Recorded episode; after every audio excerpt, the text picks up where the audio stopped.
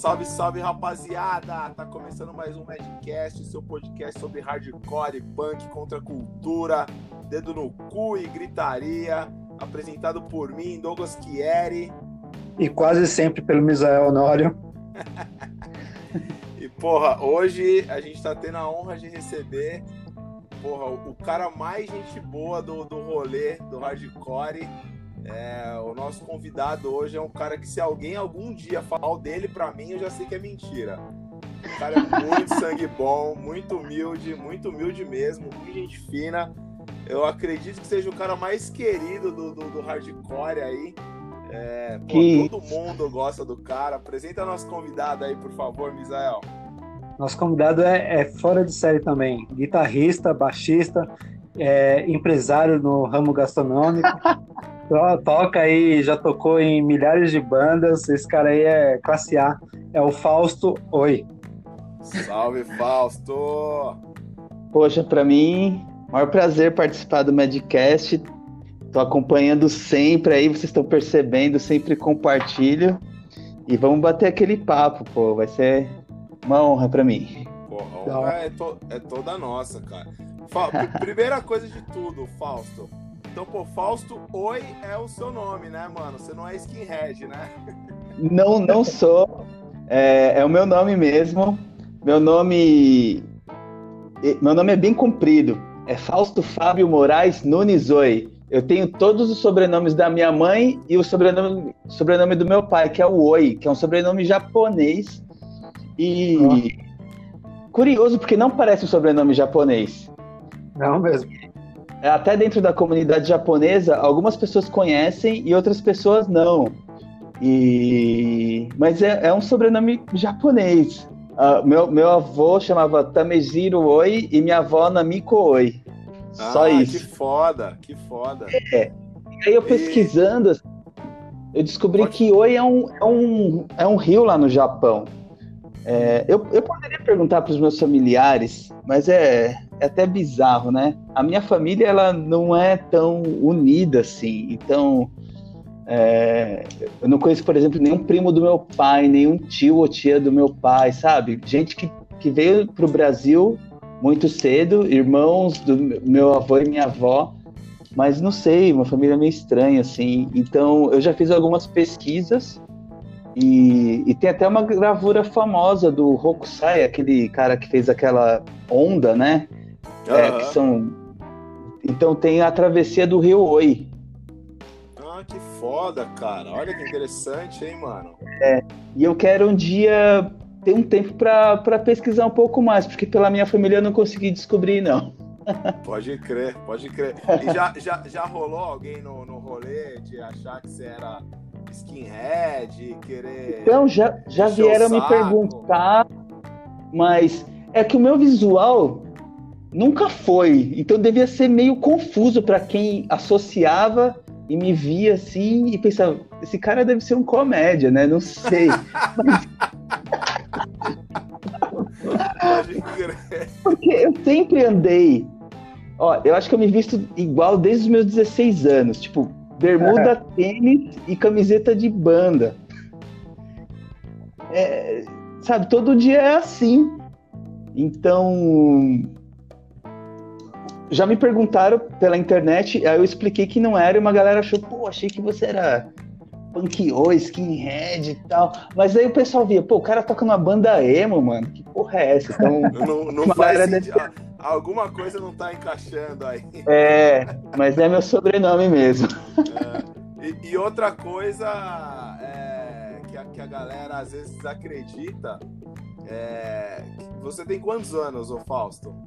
Eu tenho 40, fiz 40 anos em maio desse ano. Cara, é...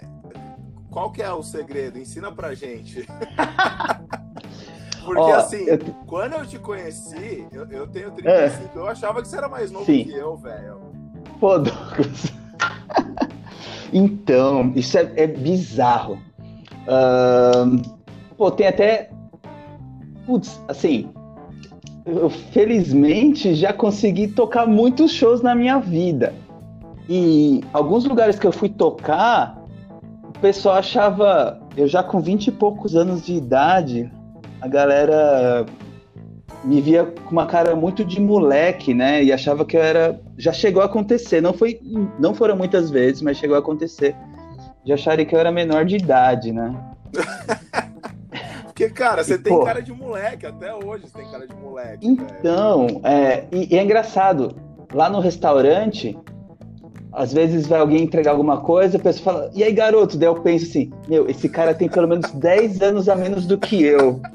E o cara olha pra mim e pensa, putz, é um moleque, meu. É, acabou, mas, Ó, porra, genética boa, né, cara? Então, boa, né? eu acho que tem esse lado assim. Do lado da família do meu pai, eles são. Bom, meus avós paternos nasceram no Japão, meu pai nasceu aqui no interior de São Paulo, então o, o traço oriental é, é, parece que envelhece um, um, pouco menos, assim, ou demonstra menos, sabe? Ou demora um pouco mais.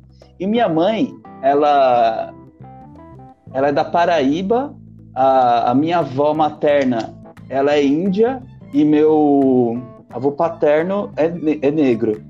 Então, eu acho que essa combinação muito doida do Brasil aí, essa minha combinação, fez com que eu parecesse que sou mais novo do que sou. Mas tem um outro lado também que eu acho que é importante.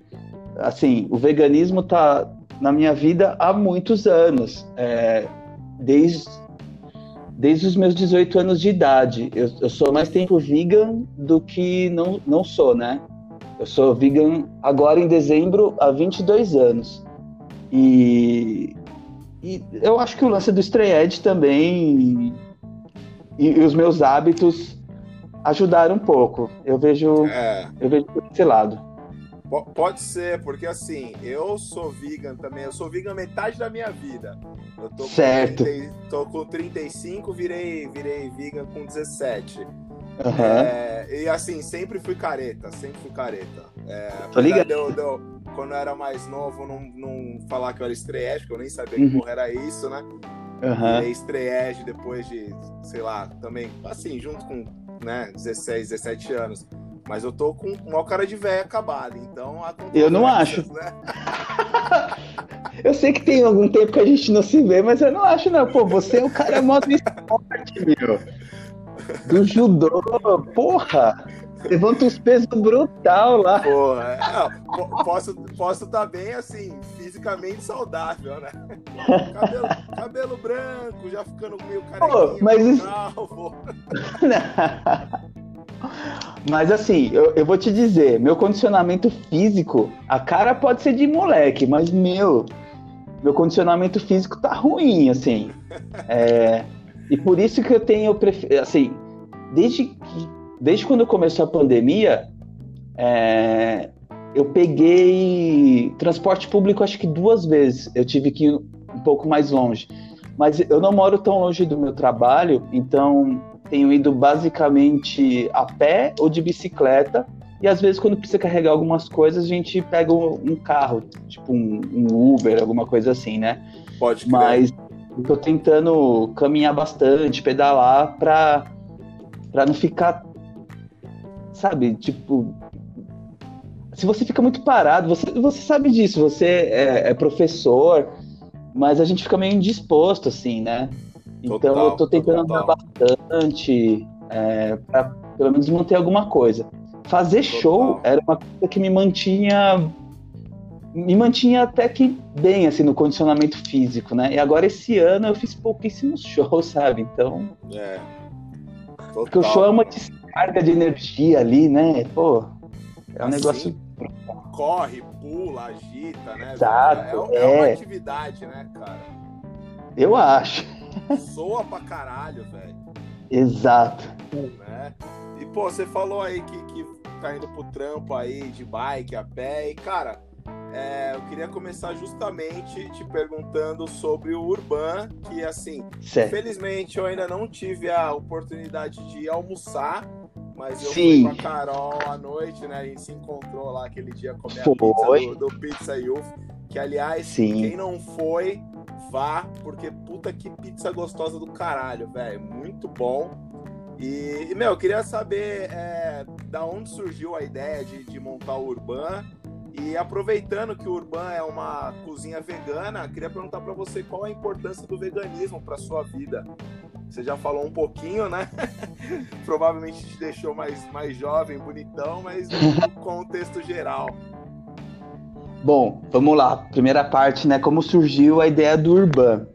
É, alguns anos atrás, é, eu acho que já vão fazer quatro ou cinco anos que veio essa ideia. Porque, bom, o André, o André Vielandi, que é o chefe de cozinha do restaurante, mas antes de tudo é meu parceiro de vida há muitos anos, desde quando a gente monta o Good Intentions lá em 99, né? E ele se torna chefe de cozinha, ou ele começa a cozinhar, né, profissionalmente, lá para 2006, no Vegas. E antes disso ele era publicitário, mexia com edição de vídeo, essas coisas, só que, meu, esse negócio tava acabando com ele. E se tornou chefe de cozinha, trabalhou em vários restaurantes e ele estava trabalhando. Após sair do último restaurante, ele virou chefe de cozinha para dar treinamento para merendeiras na rede pública de escolas. E bastante coisa em São Paulo, no interior de São Paulo e outros estados. Então ele estava fazendo mais esse trabalho de dar curso do que de cozinhar num restaurante. E vagou um, um, imóvel que era embaixo do estúdio, que eu fui sócio, Gas Studios, e surgiu a oportunidade de montar um restaurante lá. Conversamos eu, ele e a Marisa, que é minha esposa, para ver se a gente montava um restaurante. Nessa época eu estava lá na 255 e já estava trabalhando no estúdio também. Só que o André achou que não era o momento, o trabalho na ONG que ele, que ele faz esses cursos, que chama HSI, a ONG, estava um pouco pesado e ele achou que não era um bom momento. Então eu fiquei por mais três anos trabalhando na galeria e no, e no estúdio.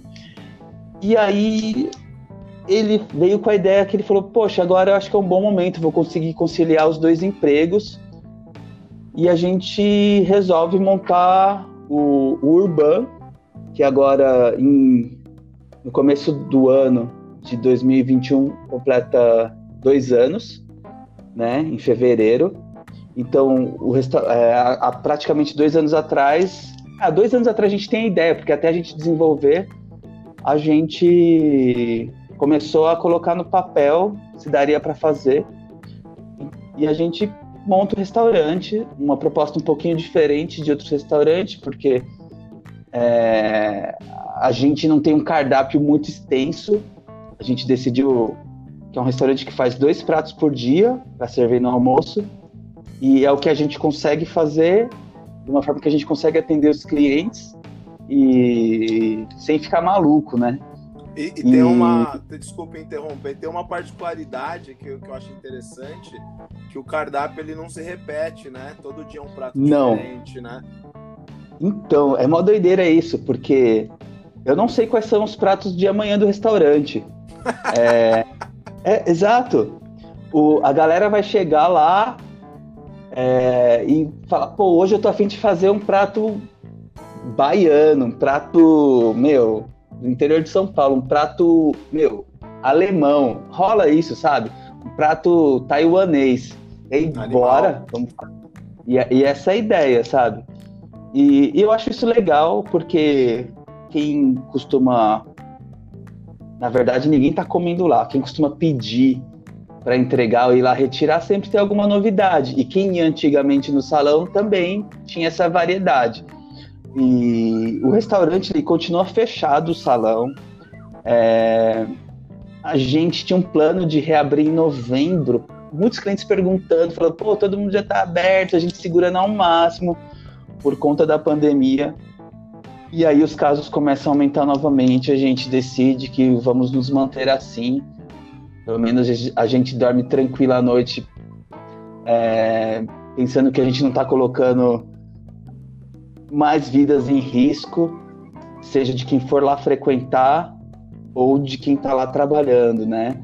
Infelizmente a gente está conseguindo se manter Porque eu sei de muita gente que tem um pequeno negócio que, meu, não conseguiu, sabe? Não conseguiu pagar o aluguel, não conseguiu renegociar. Então, é difícil. Nós, felizmente, não mandamos, não, não demitimos ninguém, todo mundo manteve seus, seus empregos. E nos quatro primeiros meses, só trabalhou eu, André, a Marisa, e todos os funcionários em casa, e a gente honrando o salário, sabe? A gente se esforçando para a coisa conseguir rolar. Eu acho que se a gente tá conseguindo passar por esse período, não fechou e não prejudicou ninguém, para mim já é uma grande vitória do restaurante nesse ano, muito doido, né? Total, mano. E bom, a segunda parte era da importância do veganismo na vida, né? Ó, é, putz, é, é, é, é muito doido. Já, já tem mais da metade da minha vida que eu sou vegan. É, veganismo, para mim, é, é, uma forma de protesto. Para mim, está totalmente ligado ao punk e o hardcore. E é uma forma de ir na contramão, mesmo hoje em dia, é, o termo tá em alta, tá na boca de todo mundo, todo mundo sabe por um lado, eu acho isso bom. Eu acho que era uma coisa que quem estava lá nos shows, nas verduradas, tentando conscientizar as outras pessoas, mostrar um outro lado, de certa forma é o que queria, que as pessoas soubessem o que era, que as pessoas pelo menos respeitassem a escolha da outra pessoa, sabe? É, hoje em dia eu acho que tem bem menos piada em relação ao veganismo do que tinha é, na época que eu conheci e me tornei. É, quando eu falava para alguém que não era do meio que eu era vegan, a pessoa não, não entendia o que era, sabe? Eu me sentia meio que um, um alienígena, assim. Sim. É, porque você tentava explicar e a pessoa falava, isso não faz sentido, sabe? Por que, que você não, não come? Não, como assim? Sabe? É, era difícil. Então, você lutar pela libertação animal é, é, um, é, é uma luta para aqueles que não têm voz. É uma forma de protesto, é uma forma de você ir contra. Para mim sempre vai ser isso, independente se tem grandes marcas produzindo produtos, se vários famosos sabem o que é, se hoje em dia eu, não, nem imaginava que saberia o que é isso, sabe o que é, é as pessoas sabem. Então, se na minha alimentação, é, por um, nem foi por um dia, por um mês, uma semana, um ano, 20 anos, né, eu não está contribuindo com a matança e exploração de animal, de animais, eu acho que isso é muito importante. Isso já diz o, o quanto isso é importante, sabe? A gente salvar vidas. É, eu entendo que é difícil porque a gente vive num, numa grande metrópole que talvez muitos dos nossos de, de, de assim sei lá produtos roupas é, é e, e para algumas pessoas é, é, é inalcançável ou elas não querem dedicar um tempo para isso ou elas têm outras prioridades sabe Sim. E, mas se você consegue pelo estilo de vida que você leva, de certa forma por um exemplo, mostrar que é possível, nem que for diminuir um pouco, e se essa pessoa, sabe, falar, pô, hoje eu não vou comer carne, vou ficar, vou decidir que um dia da semana eu não vou fazer, ela já consegue diminuir aquilo. Se ela se sentir bem, ela pode aumentar aquilo, sabe? E, e entendendo, conhecendo um pouco mais eu acho que vai trazendo uma transformação para as pessoas, sabe? Eu, eu, não, eu não fico brisando que, meu, ai, o mundo tem que ser vegan, sabe? Tem tantas outras questões. Tem gente morrendo de fome, sabe? Em São Paulo, sabe? No, no Brasil, a gente joga um monte de comida fora, sabe? Desperdício. Então, tem, tem outras prioridades, sim. Mas se, de certa forma, o veganismo traz uma transformação, ele é importante. Total. E aí você tocou num ponto importante, tem bastante gente que acabou aderindo ao veganismo ou ao vegetarianismo a partir da segunda-feira sem carne, né? O cara começa a fazer na segunda-feira sem carne e dali daqui a pouco ele faz a terça, a quarta, a quinta e parou com carne, né? Já vi Exato. relatos já. Pô, esse trabalho que o André faz nas escolas, ela é muito associada à segunda sem carne. É, é um dia que a escola vai, vai colocar a merenda vegana, né? Então, só o fato de, poxa, tem escola que tem muito aluno, sei lá, quatro, sei lá. Se tiver 100, 200, 400 alunos no dia e a merenda for sem carne, uma, merenda vegana, que é a ideia do programa, poxa, naquele dia, sei lá, até 400 pessoas deixaram de consumir, sabe? Então, no mês são, são quatro vezes por mês, sabe? No ano já dá bastante. Então, a gente vai diminuindo um, um pouquinho do impacto, né? E se a pessoa gostar, mostra que é uma possibilidade de alimentação para ela também, é uma alternativa, ela pode querer se informar. Total. Total. Realmente, assim, eu acho que é importante, né? Eu acho que toda forma de. de não, é, não violência, não, não acho que fui, me fugiu agora a palavra, mas de, de evitar. Agora veio. De evitar o sofrimento animal, acho que é super válido, né? Exato. Então é muito importante isso, realmente.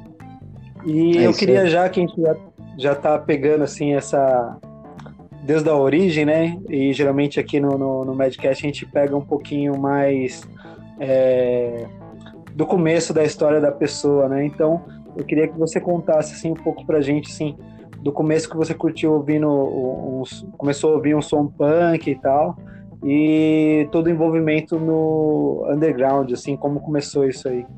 Legal, Misael. Olha só. Eu vou falar que meu envolvimento mais pro som punk surge com a minha primeira banda, que são os Espoletões, que eu formo em 96. Eu sou aquele autêntico roqueiro de rádio, ouvia tudo, né?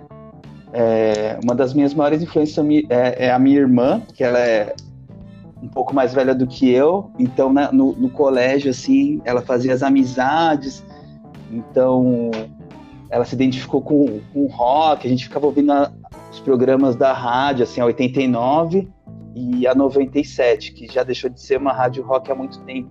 Mas a gente pegava as fitinhas, ficava gravando, não sabia nem escrever o nome das bandas, né? Porque a galera falava em inglês ali, a gente escrevia do jeito que dava e quando ia procurar não achava, né? Uma tosqueira. É. Mas a gente ouvindo as coisas, então ouvia de tudo, sabe? Iron Maiden, Garotos Podres, Ramones, Metallica, o, o, o que aparecia, né? Jovens ali, né? E mas o, a hora que pega mesmo o punk, é, para mim é quando eu vou montar minha primeira banda e, e por coincidência eu tava ouvindo umas coisas um pouco mais simples naquela época. Isso é em 96. É... Eu comecei roqueiro em 91 com Guns N' Roses e nesse período consumia tudo que, que tocava assim. Uma das minhas, uma das bandas mais importantes para mim é o Metallica. É... E peguei toda aquela parte do de quando saiu Nevermind, do Nirvana, o Ten, do Pearl Jam, toda aquela onda grunge. Então era aquela mistureba, né? Mas aí eu começo a tocar violão e você aprende a usar acordes, você pensa, pô, consigo montar uma banda, né? E aí tinha os amigos da escola e a gente decide montar uma banda que são os Espoletões. E com os Espoletões, a gente começa a tocar um monte de cover dos Ramones. E, putz, era animal, sabe? Com poucos acordes, você tocava um set do, dos Ramones. Você pensava, pô, posso ter uma banda, meu. É, Total. é possível, total? Não conseguia tocar as músicas do Metallica, do Guns, mas os Ramones, meu, putz, a gente tocava umas 15, 20, assim. E a gente começa a compor nossas músicas bem no estilo punk rock mesmo. E quando vê os outros amigos da, da mesma idade, do colégio, também estão formando banda, né? Então vem aquela efervescência. E essa efervescência vem também por conta da grande onda do hardcore melódico. É, nessa época tinha umas coletâneas que saíram na revista Fluir. Eu não sei se Puta. vocês chegaram a conhecer. Cara, é, foi, foi, foi, muito importante para mim, cara. A, a, porque assim, eu sei que, que da galera dessa época saíram duas, né? O laranja Sim. e o azul. Exato. Aí alguns pegaram o azul, alguns pegaram o laranja. O, o meu foda pra mim que revolucionou foi o laranja. Pode escrever. Meu, mas assim, eu não tinha o CD. E aí, o, o Jader, que é o primeiro baixista dos Espoletões, que a gente formou a banda, o primeiro baixista foi o único. É, ele, ele, o pai dele era roque, é roqueiro. Assim, meu pai não é. Então, o pai dele sempre tinha muito vinil, fita cassete, vinha uma novidade, comprava, sempre mostrou para os filhos, assim. Então ele tinha a, as coletâneas da Fluir e gravou numa fita para mim. E, então a gente ia gravando um monte de fita na casa dele, assim. E, e meu, toda a galera do toda a galera não, meus amigos do colégio começaram a ouvir meu, essas bandas melódicas, né, da da Epitaph, Fat Wreck. E a gente escutava aquilo, pô, só tinha uma música de cada, né? E aí alguém conseguia comprar o CD, aí era demais, sabe? Putz, gravava as fitinhas. E aí, pô, nessa época roqueira também, eu falei de 96, mas um pouco antes tem o lançamento do Duke, do Green Day e do Smash do Offspring. Também, sim, eu já sim. tinha todo, toda a roqueiragem ali para um, pro lado do punk, assim. Aí você vai, eu começo a ouvir o Bad Religion, o, Rain, o Rancid, e aí você começa a moldar o seu gosto mais para aquele tipo de som. Isso foi o que, o que aconteceu comigo. Daí você começa a ouvir todas essas bandas. Eu comecei a pirar muito no Rancid, é, no Bolsing Souls e no Bad Religion e no Shelter. E, e o Shelter também, em 95 lançou um mantra, tocando na MTV direto, eu achava foda aquele som, mas eu tava ainda naquela época, pô, sou roqueiro, escuto de tudo, sabe? Então, pirava ali no Shelter, é, descolei o mantra, e aí, putz, vi que os caras eram Hare Krishnas, e tem algumas coisas ali no CD, sabe, nos, nos créditos, até que eu fui entender um pouco depois, sabe, que, que os caras não bebiam, que eram vegetarianos, sabe. Na, ali em 95 aquilo não me pegou, achei que os caras eram uns diferentões, assim, né. Mas quando eu formo a minha primeira banda, aí sim eu caí de cabeça pro punk, né? E aí tem toda uma, uma série de bandas ali do Jabaquara, eu sou do, do Jabaquara, da Zona Sul, Zona Sul é gigante, vocês são do, de uma outra ponta, né? Uhum. E até a gente falava as bandas do Jabá Bronx, que eram o, os Espoletões, o É Noise, é Noise, sub... caralho, eu lembro é... da Noise. Eu cheguei a ver É Noise no andar. Caramba! O Subdivision o Chutamontes. Subdivision. E... Cara, Sim. olha só que bagulho louco, desculpa, mano. Manda abraço. Show, primeiro show que eu vi na vida, primeiro show que eu vi na vida, ah. foi grita, Gritando HC, 220 volts uhum. e, e Subdivision. Que E eu lembro que o, o Subdivision eu achei muito foda porque os caras tocaram Buracos Urbanos. Pode escrever, eles tocavam. O Subdivision era a banda mais punk. O, o Enoise tinha mais essa veia da Califórnia, no Funeral, no Use for a Name, uh, um, um, pouco de Hance, de Millen Collins, Satanic Surfers, essas bandas da Califórnia da Suécia, né? Total, total. então, eram os caras mais técnicos, assim. Os Espuletões, ele, é, que era a minha banda, meu, era uma mistureba. A gente tocava tipo uns covers do Bolsin Souls, do Shelter, do Civ e umas coisas de ska, sabe? Então a gente era meio perdido ali, mas a gente queria tocar um pouco de tudo, sabe? Pode e, crer, mas pode era, crer. Eu faço uma analogia assim com Operation Ivy, assim, que era meio tosco, meio punk, meio ska, e essa era é, essa era a nossa vibe, assim. Que na pô, real é, uma... é, o que fica bom pra caralho, né, velho? Exato.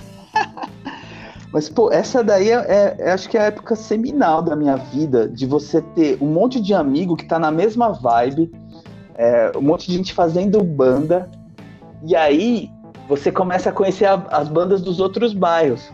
A gente começou a conhecer a galera ali do Ipiranga que tinha umas bandas também. É, e, e, aí começa a marcar um monte de show no Vila Rock, Torre do Doutor Zero. É, no Hangar 110 a gente conseguiu tocar, sabe?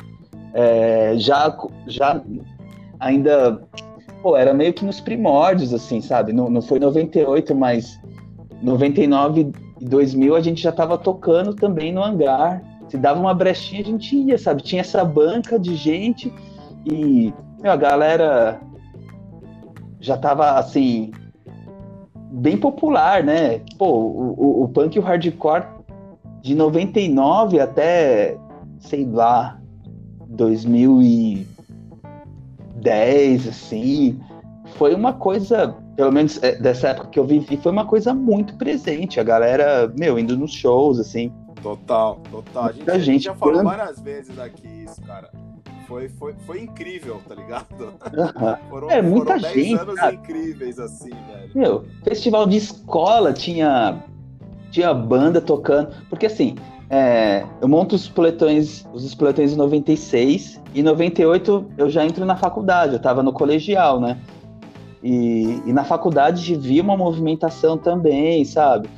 Então foi uma época bem efervescente que eu vivi. Eu montei minha primeira banda com 16 anos. É, tem gente que começa antes, assim, sabe? Mas para mim foi, foi demais. Foda, e, foda. E já em 99 começa. 98 99 foi meio rápido, assim, de 96 para 98. É, já entrando nesse mundo, você quer consumir tudo quanto é tipo de informação, tudo quanto é tipo de banda. Se aparece uma coletânea, uma fitinha, um CD, você grava, você pega emprestado, você escuta, se tem uma grana, você compra e você começa a juntar muito material e consumir tudo, sabe? Então eu comecei a comprar muita fita demo, coletâneas, para conhecer o máximo de banda que, que eu poderia conhecer, né? E começa a me interessar por, pelo hardcore old school. É, já na faculdade, um, um amigo meu, que veio a ser amigo meu, eu conheci ele na faculdade, começa a me mostrar um monte de coisa e falar de verdurada, sabe? Então, ele me mostrou Street Bulldogs, Refink, é, Self Conviction, e, e aí ele fala da galera do Shelter, que eles tinham uma banda mais antiga que, que, chamava Vive of Today, que era naquela pegada, e tinha uma banda nova também, que era o Better Than a Thousand, e eu começo a entrar de cabeça nisso. Começo a nas verduradas, comprar fanzine, me torno vegetariano no meio de 98, e... E aí quando eu vi a galera estrear, eu falei, meu, é isso que eu quero, é aqui que eu me encontrei, sabe? Porque eu não curtia beber, é, não curtia fumar, e nada de drogas, e aí percebi que tinha uma, uma, uma galera grande que, que já estava nessa vibe há um tempão, sabe? Então eu começo a ir mais pro lado das verduradas, ouvir mais um hardcore old school, tipo Gorilla Biscuits, Good Clean Fun, Youth of Today, Better Than a Thousand, é, em Eyes, várias dessas bandas dos anos 90 e pegando os clássicos dos anos 80, né? Minor Threat, é, e bandas que tinham a ver, assim, o Seven Seconds, e, e aquilo me conquistou, sabe? Então vem a ideia de eu montar uma banda naquela pegada, e aí surge a ideia de ter o Good Intentions. É, em 99, putz, já tô eu comecei com o começo e já tô indo para outra parte, né? Tudo bem? manda ver, manda ver, manda ver. Tá, tá e... tudo na pauta. certo. E vem essa ideia com o André. O, o André também já, já era estreed, vegetariano, se tornou vegan. É... Eu vi aquele alemãozinho ali de X na mão tal. Um dia ele colou no show dos Espoletões, porque ele era muito amigo do Rodriguinho do Enoise. Eles estudaram juntos no Rui Bloy, um colégio ali na Praça da Árvore. É... E aí, uma vez os Espoletões tocam um cover do Civ. É, e ele sobe para cantar um pedaço, assim. A gente tocou aquela música Can't Wait One Minute More, que é a mais famosa. Pode crer, pode crer, pode E foda. no vocal do Psicofiral ele canta um pedaço. Ele, ele subiu e cantou lá a parte tudo errado, assim, porque, meu, a gente nem sabia falar inglês, mó tosco. Mas a gente pirava nas bandas, né? Então eu falei, caramba, mano, na hora ele canta, né? Tipo, e a gente, um tempo depois, estreita amizade, a gente resolve montar o Good Intentions, porque, meu, a gente muito na febre de tocar um som hardcore old school, sabe? Eu, ele já era estreed, eu, eu aquilo ali me conquistando, né? Eu, pra mim, eu, eu ia nas verduradas e falei, mano, é isso, caramba, que foda, né? E aí acabava, tinha o rango do Lila, sabe? Meu, foi genial o Nossa. episódio que gravaram com o Lila, meu, porque o Lila é um cara. Eu não sei se ele tem noção da importância que ele, que ele tem para pro vegetarianismo e pro veganismo, sabe? É, ele alimentou a galera. Tem noção. Desculpa cortar, perdão. É, eu acho que ele até tem essa noção, mas ele é muito humilde, velho. Ele é Meu, muito na dele. Eu acho o Lila um cara assim, sensacional, assim, sabe? Ele tem o jeito dele, é, é até meio engraçado, mas ele sempre que eu encontro com ele, ele, ele me traz uma paz, assim. Eu gosto de conversar com ele, sabe? E, e um dia eu fui numa verdurada, eu ainda não era vegan, eu, foi numa das primeiras verduradas que eu fui, eu já era vegetariano. Ele perguntou se eu era vegan. Eu falei que não era, né? E aquilo ficou martelando na minha cabeça, né? E, e, e me ajudou a, a- a tomar essa decisão de ir pro veganismo. Então, meu, eu tava pirando em todo aquele ambiente, mas assim, eu tava escutando, querendo conhecer um monte de banda estreed, mas eu nunca me fechei só nisso. Eu ainda pirava no som tipo Bubblegum, Ramones, assim. Tanto é que o primeiro CD independente que eu comprei numa verdurada foi um CD do Carbona, que o Cezinha Lost, que, da Highlight, ele, ele levava uns CDs lá para vender. E eu, eu sou um cara. Eu, eu já fui mais tímido, mas eu acho que ainda sou, mas eu era muito tímido. Eu entrei em contato com ele por e-mail, comprei o CD, cheguei em casa e mandei um e-mail agradecendo. E eu não tive as mães de falar que era o moleque que mandou o e-mail, sabe? Então eu ficava muito em choque assim nessas situações. Via as bandas assim, putz, animal. Eu, daí eu não, eu não queria falar que eu era stray edge, sabe? Eu tinha medo de não ser aceito. Mesmo estando num, ambiente que eu tava me sentindo bem, eu via que tinha ali os caras das bandas que dava pra ver que eles eram mais velhos no rolê. Eu fiquei pensando, será que essa galera vai me aceitar, né? É, e, e é foda isso, porque o ambiente do punk e do hardcore, em, em tese, ele é todo horizontal, mas a sociedade traz um- uma coisa de, de hierarquia, de aceitação, de, de líderes. Então isso ficava muito latente para mim. E então eu, eu mesmo demorei para conseguir falar, pô, demorei assim, vai de 98 para 99 para falar que eu era estreed, sabe?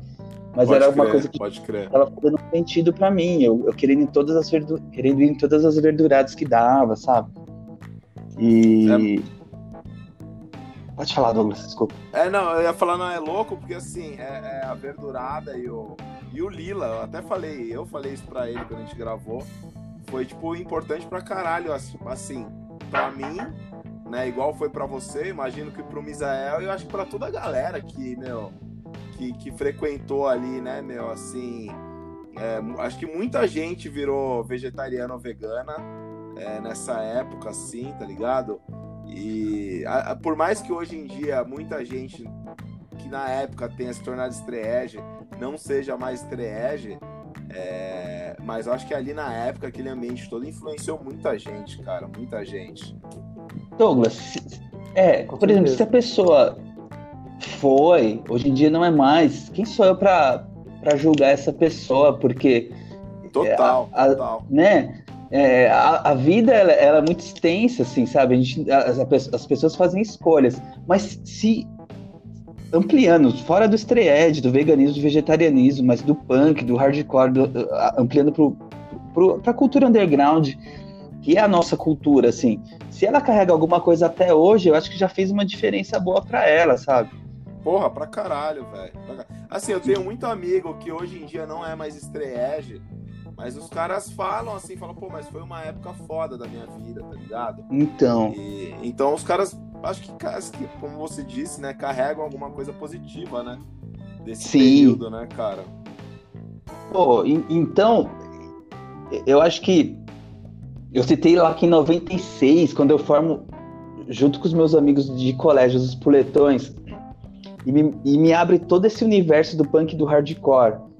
É, em 98, 99, quando eu, eu começo a, a me dedicar mais à, à cultura estereed, a pesquisar e conhecer gente, ir nos shows, é um outro divisor de águas. Porque vem essa ideia de montar uma banda e que não tinha nome ainda, que viria a ser o Good Intentions, mas é, é que a gente pensou em montar uma banda naquele tipo de som, só que ainda com uma pegada meio melódica, assim. Então a gente estava ouvindo muito Civ, eu e o André, Gorilla Biscuits, que são as bandas um pouco mais melódicas. Meu, comecei a, a correr atrás de toda a discografia do Shelter, sabe? Shelter é uma das minhas bandas prediletas aqui. É, pô, eu, eu piro demais. E tava ouvindo muito H2O também. E, e a gente decide fazer um ensaio. E esse ensaio foi eu, o, o André, eu tocando guitarra, o André no vocal. Isso no segundo semestre de 99. É, o Guga no baixo, que é um, é um camarada que a gente conheceu a, ali também, no, no rolê Stray Edge, e o Paulo, o Paulito, que depois ele veio montar o Clearview, né? E, e que ele foi o baterista do Good Intentions por um tempo. A gente faz esse ensaio, só que o Guga queria um, um, som um pouco mais pesado e a gente queria mais essa, essa outra linha, um, um disco um pouco mais melódico, né? E aí não deu muito certo. É... Pô, tinha as outras bandas lá, que eram os Espoletões, e tinha uma outra banda também chamada Low Battery, que era com o Rodriguinho, que era o baterista do Enoise, e, e o Vinícius. O Vinícius foi esse meu amigo que mostrou as, as bandas Eds, que é esse meu camarada da faculdade que eu citei antes, e que me levou pra Verdurada, né? E aí, no, no ano seguinte, é, rola a turnê do Shelter no Brasil, a turnê do One Twenty Summers Pass. E. Meu, eu tava pirando muito no Shelter. A gente decide ir para Santos, pegar o show de Santos e teve os shows aqui de São Paulo, foram os shows que eu vi. E então a gente vai para Santos, eu, o Vinícius, que era o vocalista do Low Better, esse meu amigo da faculdade, o Roger, que era um grande amigo do Vinícius, essa galera é de Guarulhos, né? E, e eles chamam o Binho. E o Binho, ele trabalhava na galeria do rock. É, ele trabalhou na 255, onde eu vinha trabalhar depois, e na época ele estava trabalhando numa loja ao lado que era de tatuagem e piercing. Ele, ele era body piercing lá. Então fomos nós quatro e mais um amigo deles também de Guarulhos, o Akil. O. Então a gente foi lá pro show do Shelter. Voltando do show, eles perguntam: pô, e aquele projeto de old school que você estava montando, né? Eu falei, pô, não deu muito certo a ideia com o baixista, então a gente não, não achou ninguém assim, né? Pra, pra, tocar, então tá meio parado. Aí o Binho tava meio canto encostado assim, falou, pô, eu toco. E aí sim, é, em 2000 a gente retoma é, aquela ideia de montar aquela banda old school, Stray Edge, e, e a gente começa a ensaiar com mais afinco com Good Intentions, começa a compor, e a gente compõe as, as músicas que gravamos na primeira demo, que foi eu, o Binho, o Paulo e o André. Ah, só voltando, naquele primeiro ensaio que tava lá com o primeiro baixista, com o Guga, que não deu certo, tava o Danilo. O Danilo era, era, um amigão do Guga. Ele, ele foi lá acompanhar o Guga pro ensaio. E aí, nesse próximo ano, já a gente compondo as músicas, a gente se aproxima mais e ele entra um pouco tempo depois, depois a gente gravar a demo, ele entra pro Good Intentions. E com essa formação, é, Binho, Danilo, Fausto, Paulo e André, a gente grava o split com o Reconcile. E aí foi uma época muito que, doida. Que é maravilhoso, esse split Pô, é foda, velho. Mas Douglas, é ah, muito engraçado. As, as duas bandas, as duas, assim, eu sou uma fã de Reconcile também, tá eu foda, acho mano. as duas bandas muito foda, acho o split muito foda. Mas sabe o que, assim, tem, tem uma inocência ali, meu, que a gente achava que tinha que cantar em inglês. então tem músicas em português e músicas em inglês. Meu, era é, assim, o Paulo tinha uma noção de inglês, o Danilo também, mas a gente não falava, sabe? Meu, tinha letra que ali que a gente escreveu, eu pegava o dicionário do colégio, um dicionário verdinho, Collins Jane. Meu, a galera nem deve usar mais dicionário de inglês no, no colégio. E eu pegava a, a, letra em português, pegava no dicionário e ia traduzindo. Uma tosqueira da porra. Putz, Grilo. É. Uns anos atrás, eu mostrei pra Marisa, minha esposa, ela fala inglês, meu. Ô, oh, ela, meu, o que vocês estão querendo dizer aqui? Aí eu falava, literalmente, ela, nossa, mas não se fala assim nem ferrando, meu. É, mas ah, vocês faziam isso também, sabe? Assim, ó, o, o, o Paulo lá de Diadema, o André também, eu ali de Americanópolis, sabe? O Binho da Zona Leste. Mano, a gente tinha muita vontade de fazer, não importa como, sabe? Então a gente fazia, meu. Ficar se preocupando, meu. Puta, não fazia. Então vamos fazer. Então, esse período de 2000, 2001 pro Good Intentions é brutal, meu. A gente quer tocar em tudo quanto é pico de show, sabe? Pô, chamaram a gente. Assim, eu já tinha 20, 21 anos, mas eu montei minha primeira banda com 16. Então, fazia cinco anos que eu tocava, mas no começo dos espoletões era uma coisa muito ali do, do, do, bairro, da zona sul, do Jabaquara. E aí a gente já tava tocando em tudo quanto é canto, meu. Chamaram a gente para tocar uma vez numa casa narcopunk em Santana e a galera deu uma hostilizada na gente, porque a gente, meu, não tinha o visual punk carregado, o som era diferente, sabe? Mas a gente topou ir lá tocar e e meu, a gente tocava tudo quanto é show, sabe? É, não, não, não, se importava assim de tocar só no rolê estreia, nem ferrando. A gente. Total. É, era um monte de, de moleque que curte punk, hardcore, tava naquela vibe estreia, mas queria tocar, sabe? Meu, queria conhecer, queria fazer música, gravar. Então foi muito foda esse começo do Good Intentions, que para mim é tipo seminal, assim, também. Sabe? Total, Dali. Mano. Meu, a gente conseguiu fazer muita coisa legal. Putz, teve um episódio muito doido, meu foi quando o, o Donald do Gritando faleceu, a gente tinha um show em Carapicuíba. É, ele faleceu dias antes e uma galera foi. Eu acho que foi no, no enterro, alguma coisa assim, sabe?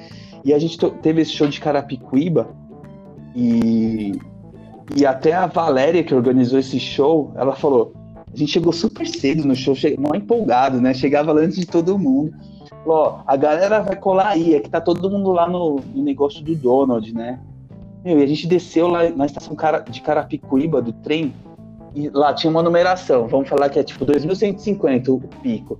A gente desceu e a gente começou a olhar a numeração. Primeiro 50, do lado 390, do outro, tipo, a casa seguinte, 1100, a, a numeração toda irregular. A gente ficou andando uns perdidos lá em Carapicuíba, assim, mas muito empolgado fazer o show. É, veio banda da Bahia nesse rolê, um show punk, assim, sabe? Tocou o Sick Terror também. Nesse dia. Pode crer. O, o Nenê entrevistou a gente pro Antimídia, sabe?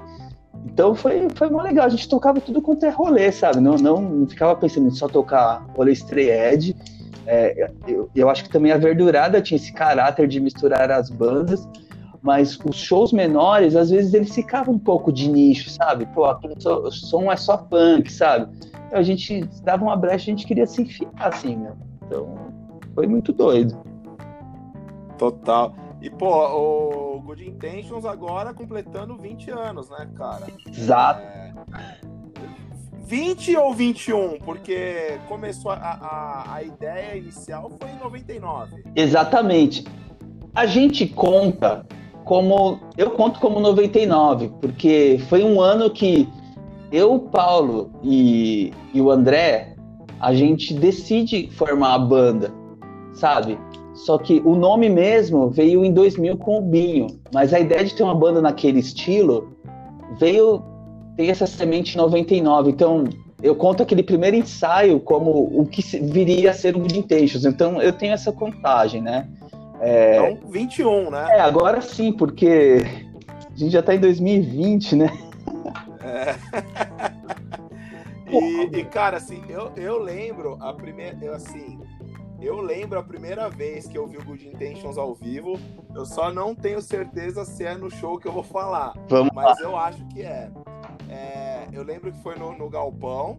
É, eu, eu, só conhecia o Good Intentions de, de, de som, né? Assim, de ouvir. Uhum. Nunca tinha é, visto ao vivo, né? Uhum. E, e aí, se eu não me engano, o primeiro show do Good Intentions que eu vi foi numa verdurada. Agora, puta, não sei se sua memória é boa, vê se você me ajuda. Vamos tentar. Foi uma verdurada que teve a, a palestra dos professores punks, velho.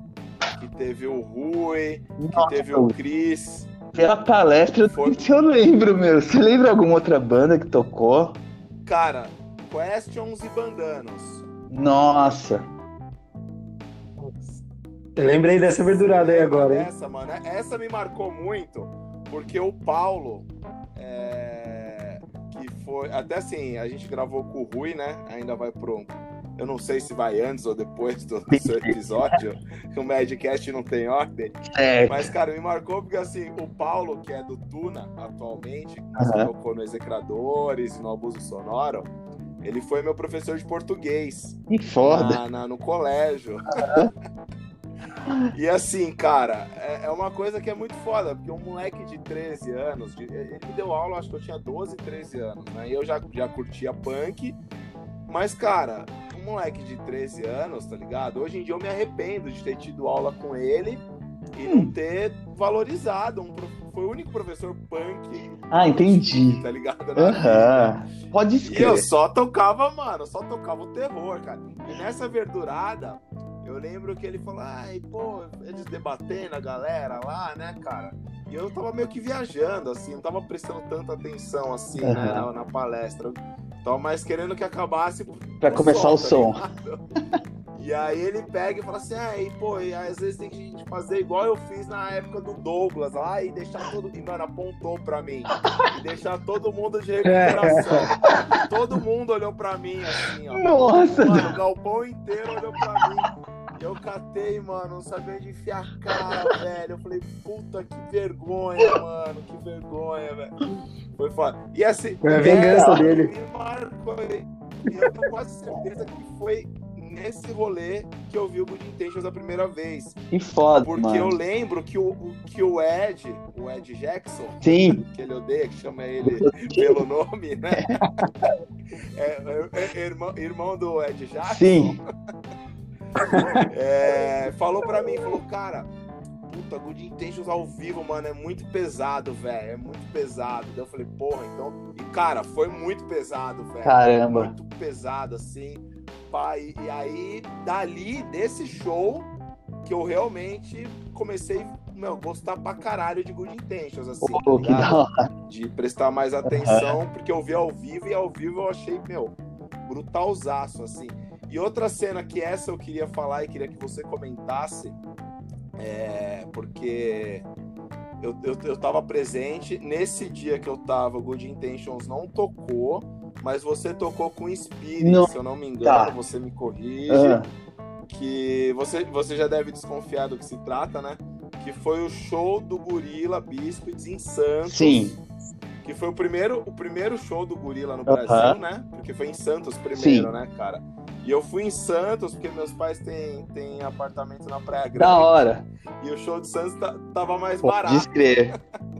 então eu falei, eu vou no de Santos, tá ligado? E aí eu já tô na praia, já curto ali. Claro. E, e que até rolou uma, uma outra particularidade nesse show, que até o, o nosso amigo Carlos Zucato fala, que a gente teve a oportunidade de ver uma coisa que os gringos não Total. viram. Que é o gorila com, com o Walter cantando, é. né?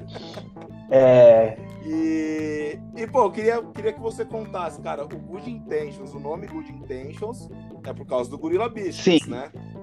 É sim. E, cara, como foi pra você tocar com os caras, a banda que deu origem ao nome da sua banda, você tá junto com os caras ali, e depois eu sei que rolou várias outras paradas. Como é que foi para você isso? Mano, e, e, assim, você me falou que foi uma banda que te influenciou muito no começo, né? Do, você começou a prestar atenção mais nessas bandas estreantes também, né? Cara? Sim, total. Olha só, é, se eu pegar a, a influência do Gorila na vida, assim, é, pô, é, é uma banda que tem uma discografia pequena, é, mas que nem a, nem a hora disso, nem, nem, nem, nem tô indicando como a discografia perfeita, mas eu gosto muito do, do EP e do Start Today. E. Sim, pô, sim, sim. Pro som do Good Intentions foi muito influente, porque tinha essa veia um pouco mais melódica. É, quando o Binho sugeriu lá o nome, pô, a gente pirou, porque a gente já, já curtia, todo mundo gostava do Gorilla Biscuits, gosta, né? É, é, era uma das bandas prediletas, a gente já tocou vários covers do Gorilla Biscuits. É, pô, você forma uma banda, você começa a tocar um monte de cover mesmo, sabe? Não tem jeito. É, só um parênteses aqui. A primeira verdurada que o, o Good Intentions toca foi uma verdurada que tocou o MDC, e, e, foi, tipo, muito marcante. A gente tinha quatro músicas, que eram as músicas da demo, e, e, a gente tocou um monte de cover, porque a gente era uma banda ali iniciando, mas convidaram a gente e a gente tocou lá. Tocou um monte de cover, e, e até o Cello, que um tempo depois eu fui tocar com ele no Dance of Days, ele falou: Mano, que molecada paia. Os caras tocaram um monte de cover, sabe? Ele pegou mal mal com a banda, assim, ele veio me falar depois. Mas voltando ao Gorila. Meu, é, a turnê do Gorila Biscuits, três shows no Brasil. Eu já pensei, puta merda. Eu vou em todos os três. Santos, Blumenau e São Paulo. Rolou de tocar nos shows de Santos e São Paulo.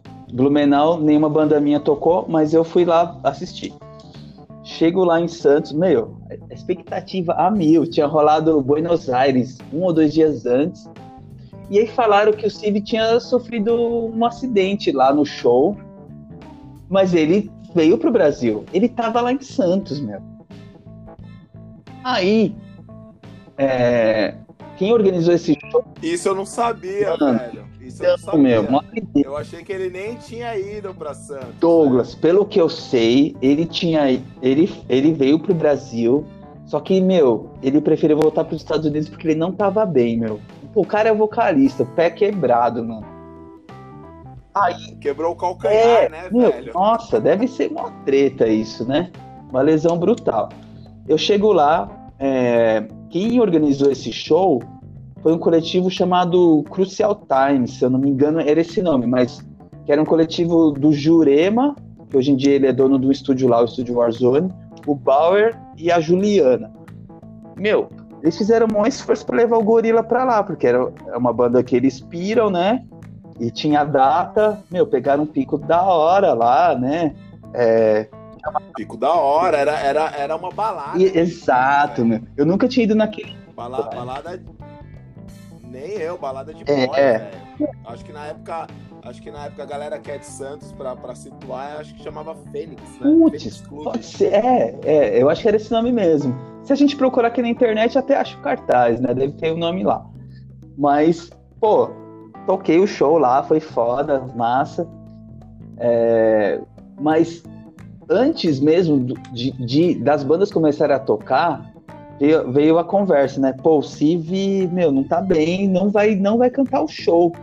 Eu pensei, fudeu, o que, que, vai acontecer com esse show? Não vai ter um show do Gorilla Biscuits no Brasil, não é possível, meu, sabe? Tem uma galera mais velha que já devia estar tá na sede de ver o show, sabe? E uma galera do, da, dessa geração anterior do Stray assim. Mas, meu, é uma das minhas bandas prediletas.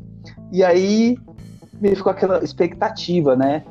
Eu falei, putz, vai ser foda, vai ser. Sem vocalista é foda, né? Que chato. Mas eu comecei a pensar, meu, se o Walter cantar, é... que é o que vai acontecer, acho que vai ser legal, porque tem um disco que é um bootleg, né? Tipo uma demo, que é o sim, Walter sim, Sings, né? Sim. Eu tenho esse CD aí. E eu até queria pesquisar um pouco mais, mas eu, eu vou falar uma coisa aqui, eu não sei se eu tô falando merda. pelo que eu sei, o Walter era o cara que fez todas as músicas e escreveu a maioria das letras do Start Today e do Gorilla Biscuits.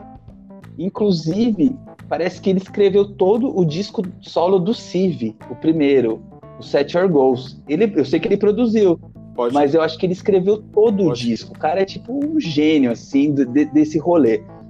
E, meu Deus, eu falei, putz, meu, o Walter vai cantar e vai ser tipo aquele disco lá que ele grava, que ele cantou todos os sons.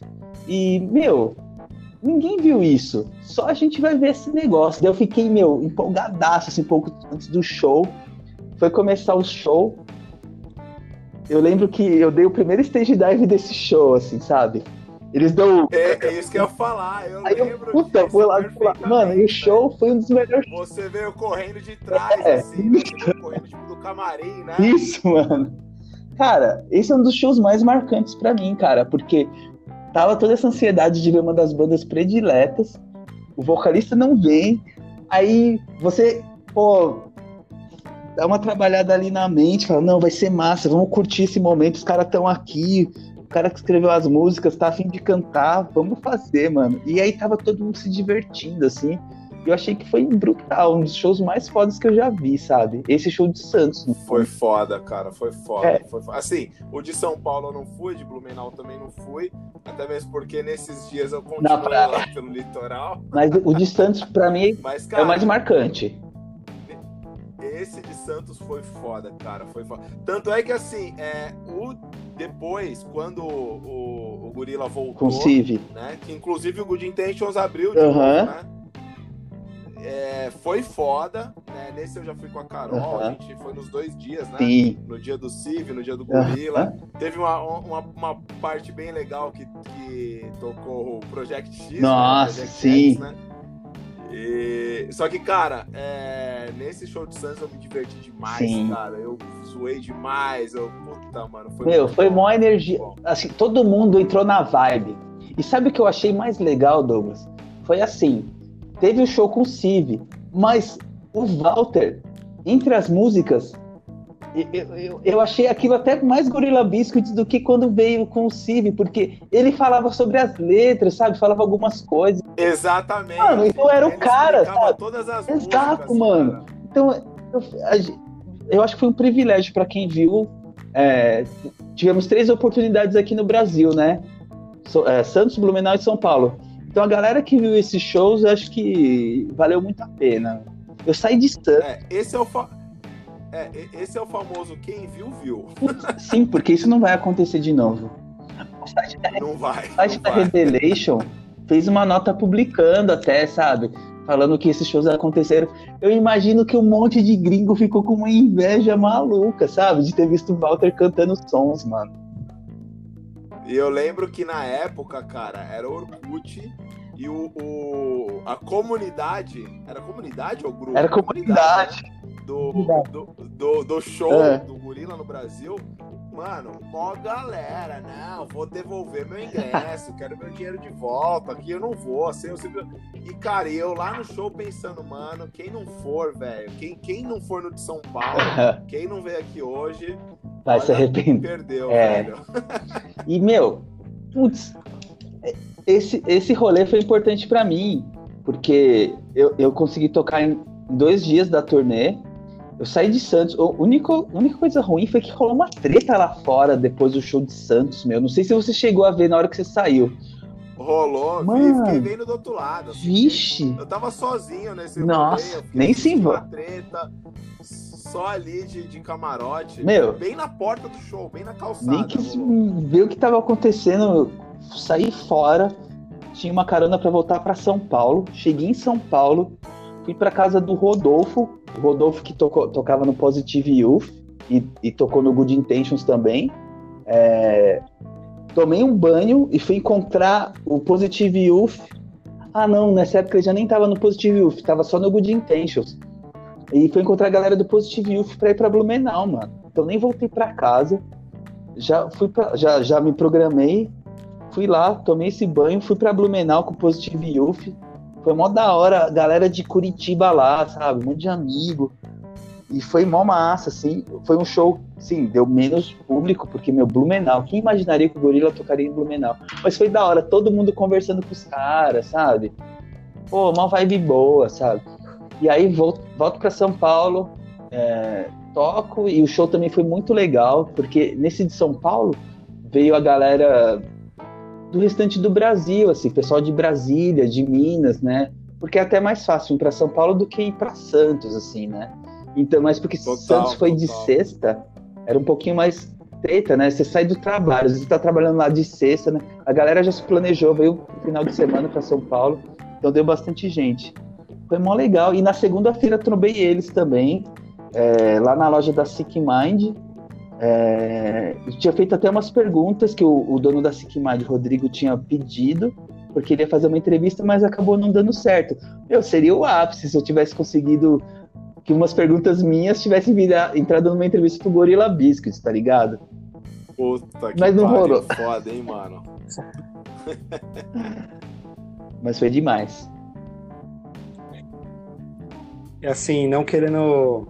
Não sei se, pelo menos para mim, assim, não sei se essa pergunta vai abaixar um pouco o clima de euforia que a gente tava aqui agora. tá. Eu tô uma fã emocionado, né? é, não. Tava legal, o clima tava bom, tá bom ainda. É, mas eu queria, infelizmente, ter que cortar o assunto, né? Que a carruagem sim. tem que andar. E, mas eu queria saber de você, assim, o que, que você vê da cena estreia de hoje, tipo, ou em São Paulo, ou mesmo no Brasil, assim, o que, você vê, assim, talvez em relação com o passado, ou mesmo o que certo. você vê mesmo? É, eu acho que esse período de auge da verdurada lá no galpão ia muita gente. É... Então, muita gente que ia também não era Estreed, mas estava fazendo parte de um evento organizado pelo coletivo Estreed. Então tinha essa troca, assim. E pelo fato de não ter mais a verdurada, eu acho que fragmentou um pouco mais. É... vejo menos pessoas em shows. Bom, esse ano não conta, né? Mas até o ano passado.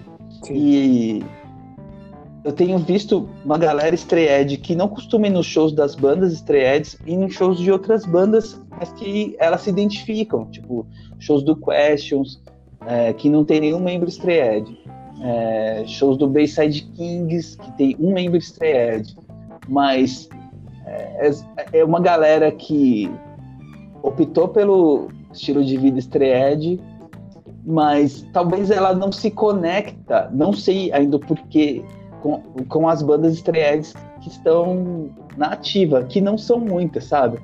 É, então, eu acho que tem uma galera e, e, que seria legal se todo mundo se conectasse, é, sabe, tivesse essa troca. E eu, eu tenho visto, visto isso até. Tem um perfil no Instagram chamado Stray Edge Interviews, que é um perfil que são as mesmas perguntas e o, e, e esse cara, ele manda para homens, mulheres, garotos e garotas estreedes do mundo todo. Aí você vê que. Você já participou já da, da entrevista participei, de alguma? Sim. Eu participei também. Ah, então. É legal. É né, legal, cara? porque aí você vê que tem muita gente, sabe? Meu, no Peru, na Rússia, nos Estados Unidos, na Alemanha, no Chile, Argentina, Brasil. Gente do Brasil que eu não sabia, não, conhe não conhecia. Então, às vezes a gente acha que é uma comunidade fechada, mas não, o pessoal não se conhece e, e eu acho que tem bastante gente até. Eu acho tem mais gente do que eu achava que tinha. Eu achava que tinha menos gente. É, só que eu não vejo mais com uma, uma força de grupo mesmo eu tendo o Stred como uma escolha pessoal, quando a galera se junta, né? É, tem essa coisa de grupo, essa, essa, essa identificação. É, pô, sabe, no, num grupo tem uma banca de 10 pessoas que são estreads, assim, sabe? Você vê aquela galera de X na mão, às vezes num show. Isso você via nas verduradas, via a galera da Zona Leste, galera sabe, dos bairros, gente vindo de outros estados, meu, gente com moletom estampado, assim, sabe, tipo, é, era uma crio, sei lá, de Joinville, sabe, tinha toda essa galera. Esse lance das crios, dos grupos, eu acho que não tem, não tem mais tanto, não.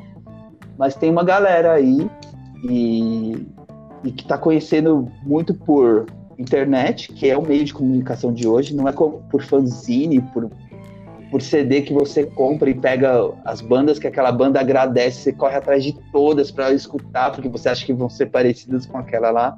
E aí você conhece e descobre bandas legais. Hoje em dia tem muita coisa, sabe? Você digita no Google, você vai encontrar as bandas daquele país, é, e aí você pode ir no, no, no, Spotify, no Deezer, escutar, sabe? Então é mais fácil, só que tá mais espalhado, mais fragmentado. Então, é, tem, tem algumas bandas que acabam agregando essa galera, tipo, que eu citei aqui, o Questions é uma delas, que promove alguns festivais e junta toda essa tribo, sabe? É, bandas punks, bandas de hardcore, bandas thrash, galera do rap, então acho que é bem massa, assim.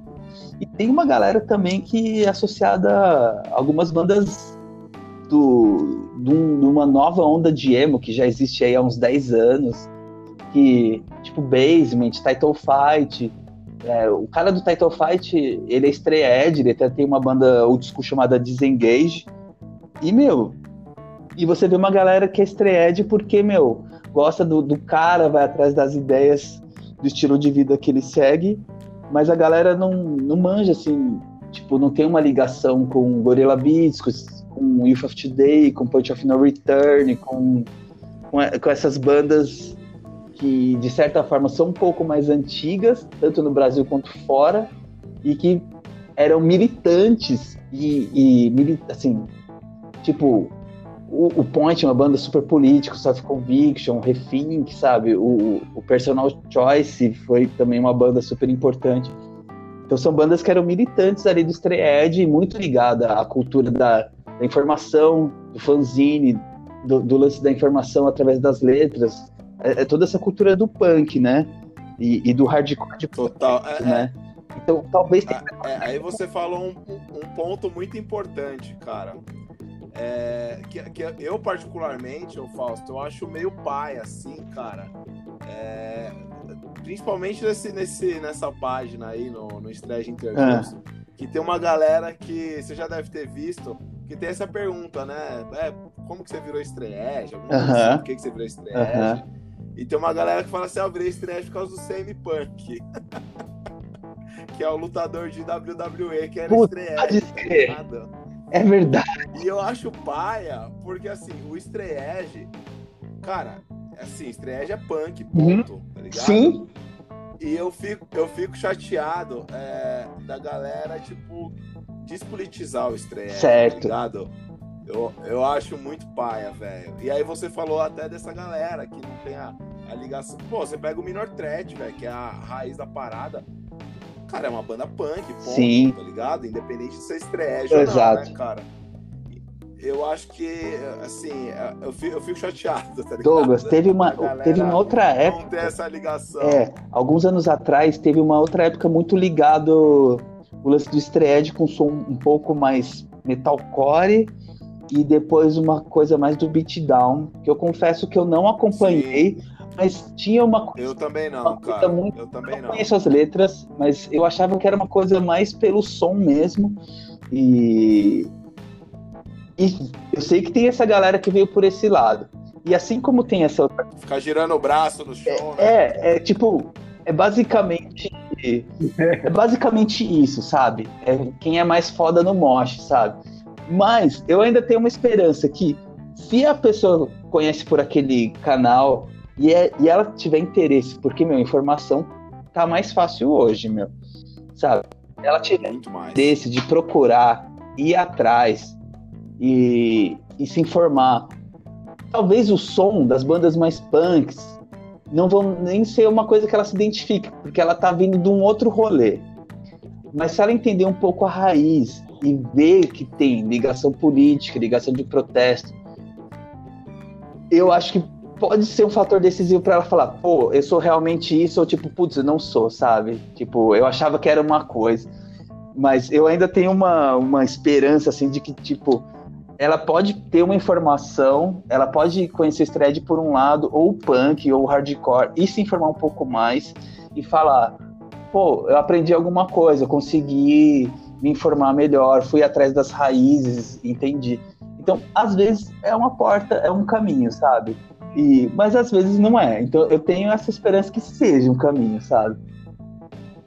Não sei, total, posso estar sendo inocente, sabe? Mas ainda vejo, pode ter uma esperança. Não, mas eu concordo com você, cara. Agora, meu, é, vou fazer uma pergunta difícil para você, velho. É, mas como você é estreege não fuma maconha, talvez você se lembre. É, você lembra qual foi a primeira vez que a gente se conheceu mesmo de trocar ideia? Ô Douglas. Difícil, né? Peraí, você se lembra? Cara, é, é, eu lembro, eu lembro. Eu lembro porque foi um dia muito importante também, cara. Douglas, então é melhor você falar, porque. Desculpa. é, porque a gente já trocou várias cara, ideias da primeira... 5. É, não, eu sentei do seu lado, eu sentei do seu lado no show de. É, pô, o, pô, qual que é, qual que é a palavra, velho? O show em, em memória do Redson, tá ligado? Foi logo depois que ele faleceu. Sim. E você você tocou um som com o Nenê, Pô, né? Mano, foi, cara. É, somos vivos que você tocou? Vivo na cidade. Vivo na cidade. E, e aí, nesse dia, você tava sentado sozinho no, na, na, no, onde era antigamente o Ralph, aí colocaram é. uns degraus. Hã?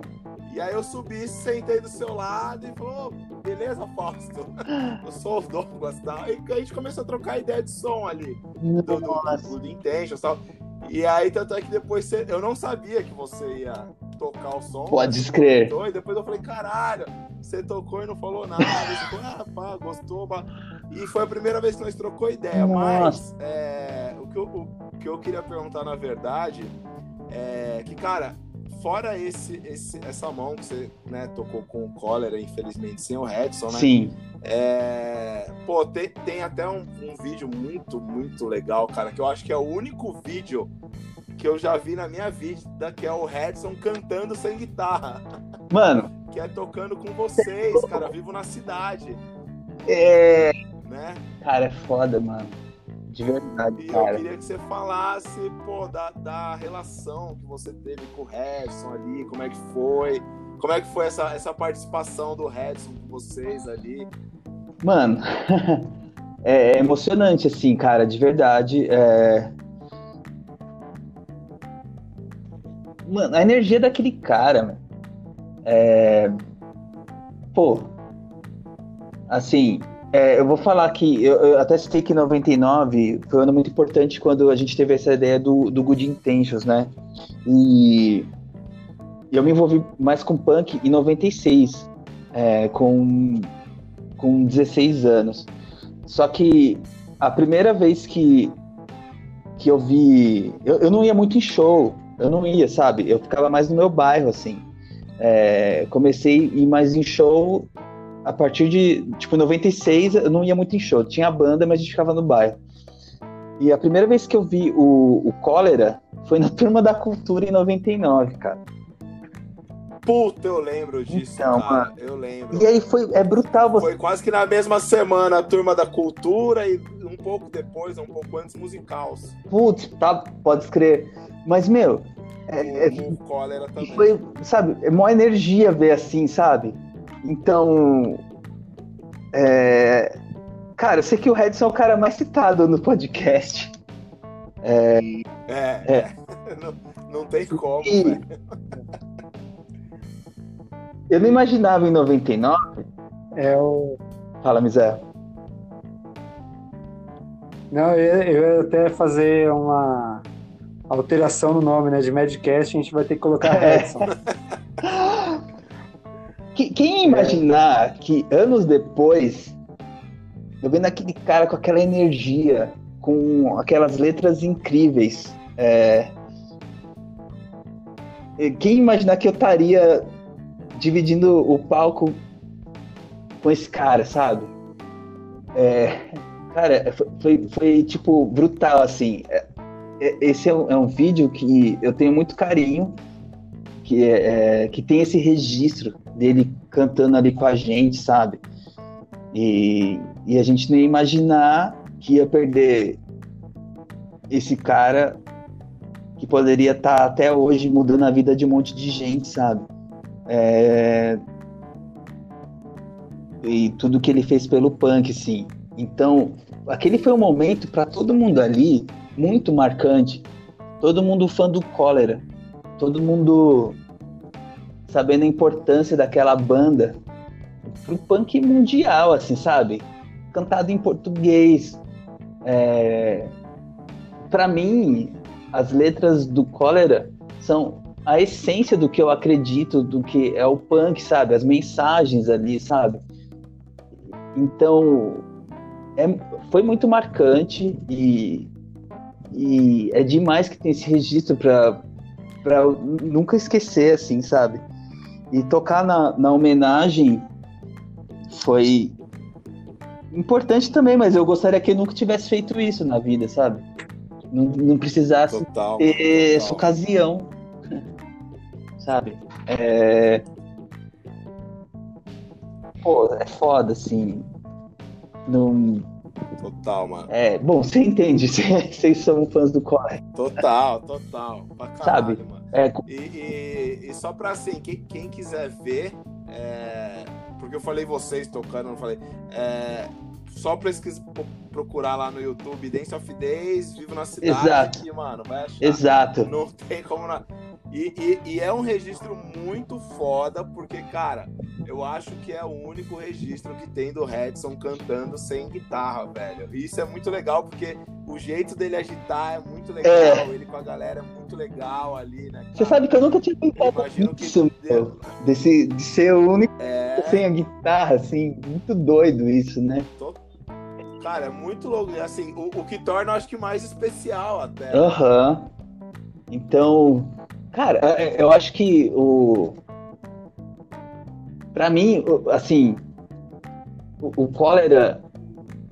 É, essa coisa que eu falei da, da essência das letras, sabe?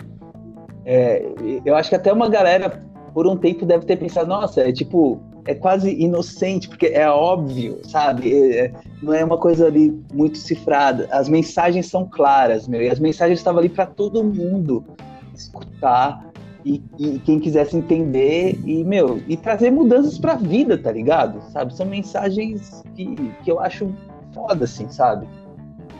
É muito, muito importante. Total, mano, total. A, a, a, o, até o lance do, do disco verde não debaste, tem, pra mim tem essa ligação com ecologia, tem a ver com, sabe, veganismo, sabe, uma coisa pra, pra mim, assim, sabe? Então, é importante, é importante.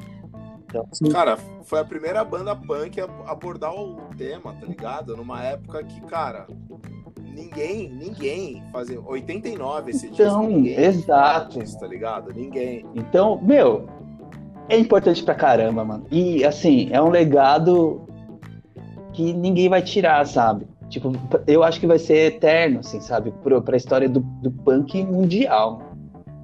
Sabe? Mundial. Pra quem é daqui do Brasil, mundial, então, meu, tem que tem que escutar, não importa se você está se tornando punk hoje, sabe? É, um, um, uma pessoa, um adolescente de 13, 14 anos está conhecendo. Meu, pega o que está escrito ali, as letras, sabe? Tipo, o som, a energia. É, é, é essencial, é essencial. Puta, foda, velho. Foda. Antes do Misael fazer a, a próxima pergunta, que é uma pergunta difícil. Eita! Pra, qual, que é, qual que é o seu disco favorito do Cólera? É, o, assim, acho que o que eu mais escutei foi o Pela Paz. É, então acho que ele é o meu favorito, sim. Porque ele é, acho que é um ah. disco mais cartilha, assim, né? Mas eu, eu vejo o, o, o, lance do verde com essa, com essa importância, assim. Total. É, assim, o, o cólera não é. tem desculpa, o... né, velho? A verdade é essa, né? o seu é o caos mental geral que você cita, acho que em todos os episódios. Ah, não, não vou. Eu, eu, eu, não, eu acho que ele, não, ele não, queria justamente falar dele agora. Não, não, não. Ele fez essa pergunta pensando nisso. Já, já sabe. Inclu... Mas galera já de, sabe. deixa o Mizão fazer a pergunta. É, é, é, é curiosidade minha. Oh. É curiosidade minha que eu sempre pergunto quando a gente toca de fora, eu gosto de saber da galera. Posso dar uma sugestão de podcast? Claro, claro. Eu acho que, meu, até seria legal vocês dois, assim, fazer uma, um, histórico do cólera num, num Madcast, assim, sabe? Então, vai rolar um. Oh. Vou dar spoiler, hein? Ixi. Vai rolar um comigo, com o Misael, com a Daisy. Uhum. Que participou aqui. A Daisy lá do Rio, né? Com o Zó. A Daisy lá do Rio. Com o Zóio do Ataque a Jugular. Legal. E com, é. e com o Wagner. Wagner Hare Krishna Streege do, do vídeo. Sei, sei, o Wagner, pô. Wagner, porque essa, essa galera, esse, esses três convidados, eles compactuam com a minha ideia de que o caos mental é o melhor. Né? Entendi, né? vocês vão... Então eu chamei eles pra, pra falar do caos mental. Legal. Tá Mas eu acho que aí vai conseguir abordar a história, assim, também, né? Do...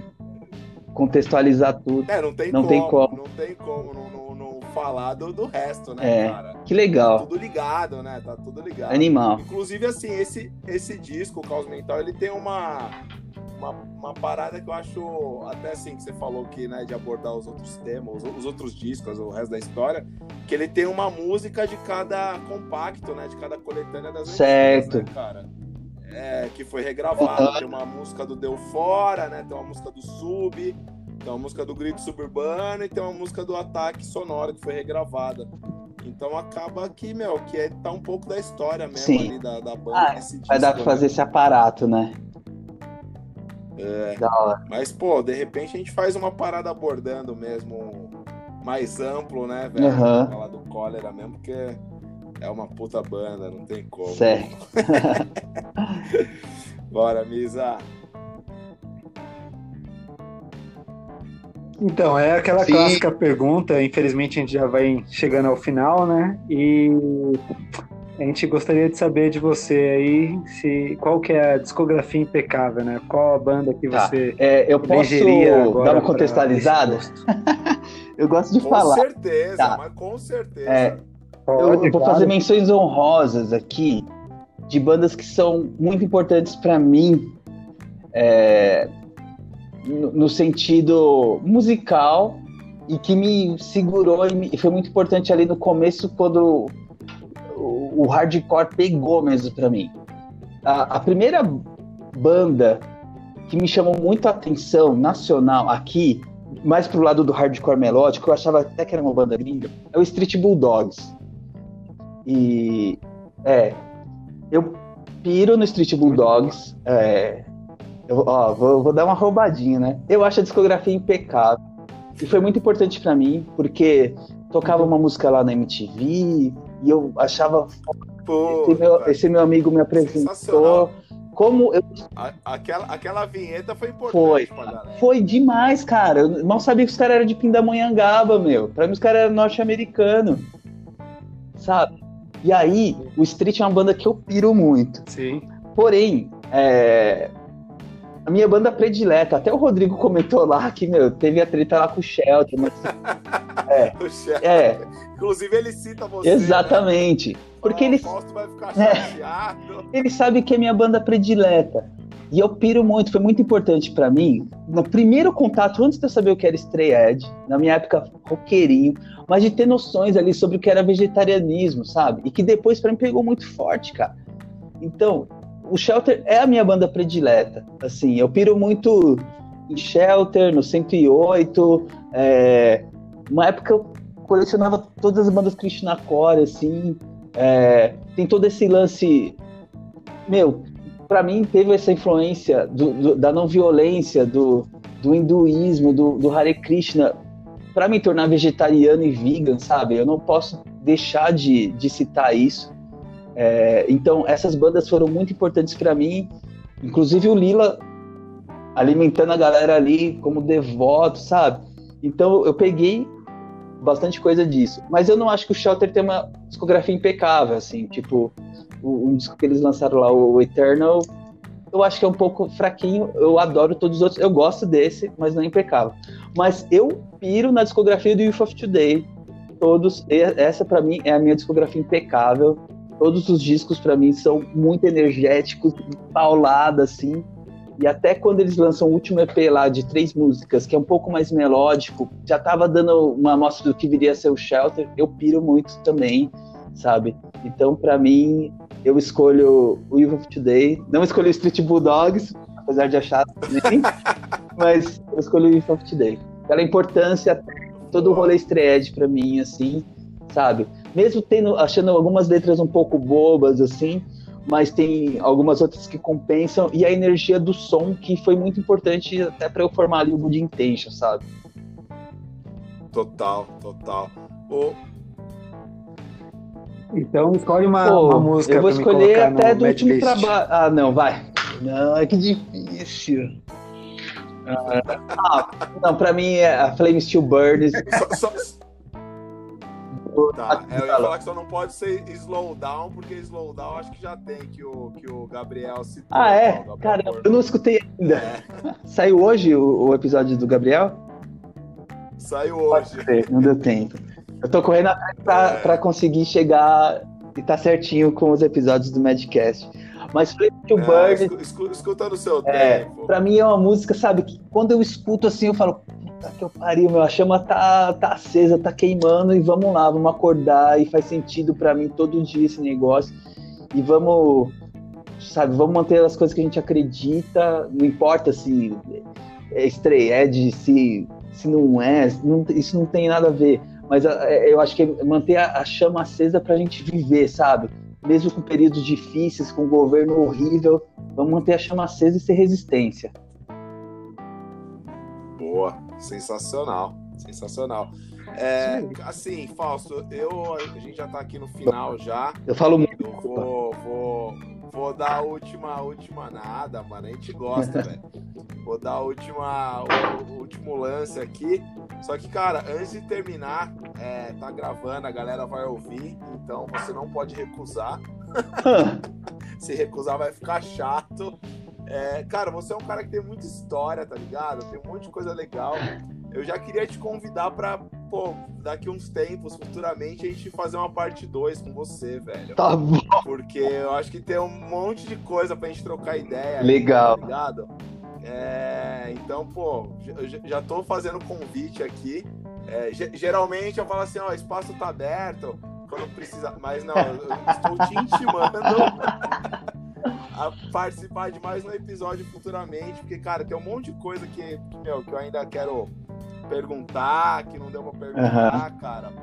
É, então, já, já está convidado, espero que você aceite. Com certeza aceito. Eu espero que o pessoal não se canse de ouvir minhas histórias aí.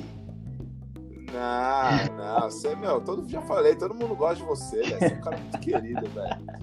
E, é. e, cara, pra terminar, a gente sempre pô, pede pro, pro convidado dar alguma dica de som, mas assim, que esteja escutando na última semana. Né? Certo. É, o que, que tem tocado na sua playlist nesses últimos dias aí? Não precisa ser hardcore, pode ser qualquer Sim. estilo de qualquer lugar do mundo, mano. O que, que, que curioso. galera? Tô pegando todo o meu tempo livre para escutar podcast. É, meu, eu descobri o podcast tipo em 2020, sabe? Então eu tô escutando vários podcasts. Tô escutando pouca música. Mas é, o que eu tenho mais escutado de música são é um disco Acabou de Chorar e dos Novos Baianos, meu. Nossa, sensacional. Meu, é, é, é nada a ver com hardcore, com punk, mas assim. Não, nada a ver, mas eu postei no. Desculpa, eu postei no, no, no no Stories lá, né? Que saiu o, os, o, o top 5 do Spotify, né? Ah. A minha música número 1 um desse ano de 2020 que eu mais escutei foi Mistério do Planeta. Nossa, eu acabei não vendo seu stories, desculpa. Mas, meu, então, é, foi assim. A gente teve uma folga no restaurante, eu e a Marisa, e a gente, meu, deu uma escapada aqui de São Paulo que a gente estava precisando e a gente começou a escutar assim. E eu, na minha ignorância, eu achava que as músicas ali eram das carreiras solos deles. E eu falei, nossa, Novos Baianos, né? Pô, da hora. Eu falei, eu acho que eu conheço umas três músicas. Eu conheci o disco inteiro. Eu falei, meu. Cara, esse disco é maravilhoso, velho. Aí voltamos pra cá, comecei a ver umas coisas no YouTube, umas apresentações deles tocando no quintal, tipo um bagulho muito foda, sabe? E, Isso meu, é sensacional. Nossa, é louco. É, é, é, o sítio que eles moravam, eles moravam Escreve. juntos. Meu, velho. tem um documentário que eu Tem vou. o vídeo do. do... Pô, Pode falar, pode falar. Acho que tem um documentário até no YouTube dessa época aí que eu não assisti ainda, mas eu vou pegar um tempo pra assistir, porque, meu, Cara, Genial. assiste que é sensacional, velho. É sensacional. tô É nessa sensacional, vibe. mano. Cara, é. Então a gente, a gente nessa aí a gente bateu, porque, Boa. como eu disse, meu número um mais escutado foi Mistério do Planeta do, do, do Novos Baianos, cara. E assim, é muito louco, porque até pouco tempo atrás eu conhecia Novos Baianos, mas conhecia pouca coisa. Aí a minha esposa Carol um dia tava ouvindo essa música. Aham. E, e, cara, a, a melodia do violão do Moraes Moreira nessa música é uma coisa muito. Eu não sei explicar, velho. Ah. É, tem todo. é- é- essa música tem toda uma ambientação, um bagulho, né, velho? Cara, E aí eu falei, caralho, o que, que é isso aí? Ela falou Novos Baianos. Eu falei, tem certeza? Pô, tem certeza. Aí eu fui ver de que disco que era. Aí era do disco É. do, do Acabou Chorarei. Sim. Aí fudeu. Aí Ah. viciei nessa porra. é foda, mano. Me deu vontade de pegar meu violão ali e começar a tocar de novo pra tirar essas músicas, mano. É doideira. Mas muito difícil, velho. É. Você, você tiraria. Eu não te- nem arrisco, velho. Puta, muito difícil, cara. O pô, Moraes Moreira era um gênio, velho. Era um gênio. Aliás, aliás, nos deixou em 2020, né? Sim. Puta, que- eu, como, como eu fiquei triste, velho. Porque eu tinha esperança de ver os caras ao vivo. Pode crer. Tá? Aham. Foi... E eles tocaram ano passado e eu não fui porque eu tava sem dinheiro. Putz, é foda. Meu, acho que tem coisa que, meu, a gente, se a gente tiver oportunidade, faz, meu. É, ó, Total, um caso de um minuto. Vamos lá. 108 Pode contar, das bandas contar, mano. prediletas. Eu tinha show com o Dance of Days nesse dia no Luar, mano. O Cello marcou, não sei porquê. Eu falei, eu não posso, eu tenho show, vai tocar o 108, uma das minhas bandas prediletas. Vou tocar lá com o Good Intentions. Ele, ó, esqueci. Ô, e receber o cachê do Dance, paguei para um, um amigo meu, Marquinhos, ir tocar no meu lugar lá para eu ir poder ver o 108 e tocar no, no- no- lá no Galpão, mano. então, eu não me arrependo disso, sabe? Tipo, peguei meu cachê, Uhum. dei pro brother, mas fui lá ver, ver a banda que eu gostava e curti com os meus amigos e toquei lá. Puta, sensacional. Foi o dia que eu toquei também. É, você tocou, Mizel abriu, né? Sim. 28 com o Levante, né, Exatamente. Mizel? É verdade. Que dia. Diz o Carlos, o, o Carlos aí. Zucato que o 108 foi a banda mais é, é, barulhenta, pesada que ele já ouviu ao vivo, cara. Mano, é fui, impressionante, cara. Muito bom. Foi doideira. O camarada meu colocou o ombro. sei. mano. Histórias, histórias, histórias. é. Ai, Não se arrependa, Pô, mas, meu. Tem a banda, tem o, o artista, a banda. A gente não sabe o que vai acontecer amanhã. Vamos ver, né? Se der pra gente. é, cara, é. Às vezes a gente tá sem grana, não tem jeito mesmo. Já perdi várias coisas também, mas, meu, se der, a gente dá um jeito. É, não, de uns tempos pra cá, eu, eu e a Carol, a gente mudou assim, tipo, que nem Excel, tá ligado? Tava fudido de grana, falei pra minha esposa, falei, mano, vamos, porque o Excel não vai voltar pro Brasil, velho. Pode que não volta mais mesmo, tá ligado? Não, né? E tem, e é, e tem que ir, mano, tem que ir mesmo, tá certo. né?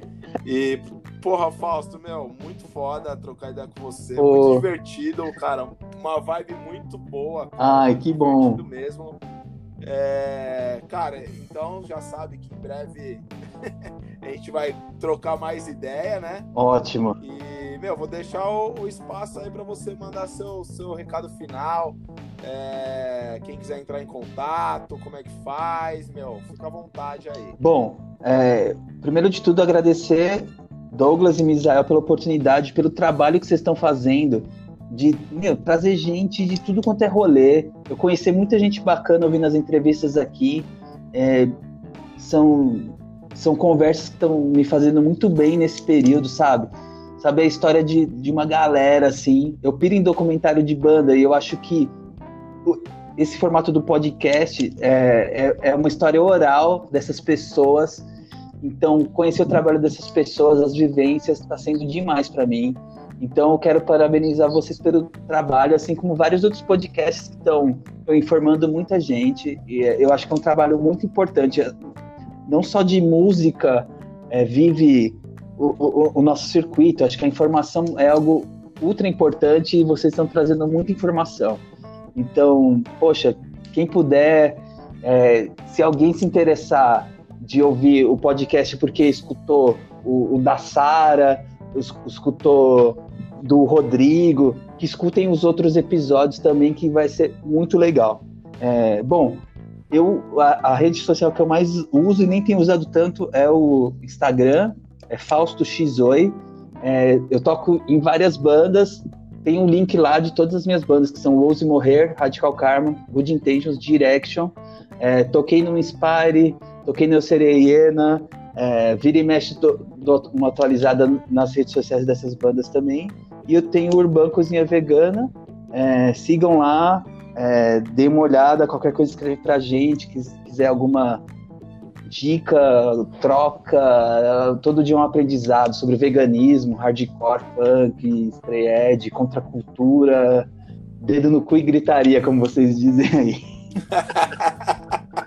Boa, sensacional, nossa. Cara, irmão, Pô. brigadão de coração. Foi, meu, provavelmente um dos episódios que eu mais me diverti ah, gravando. Que e, meu, valeu mesmo. Obrigado. Em breve estamos de volta. Obrigado, então. irmão. Com certeza, irmão, com certeza. Aí no próximo a gente fala menos de rolê e mais de banda. Fechado então, combinado. então, tamo junto, Obrigado. mano. É nóis. Falou, Misa. Abraço. Valeu. Forte abraço.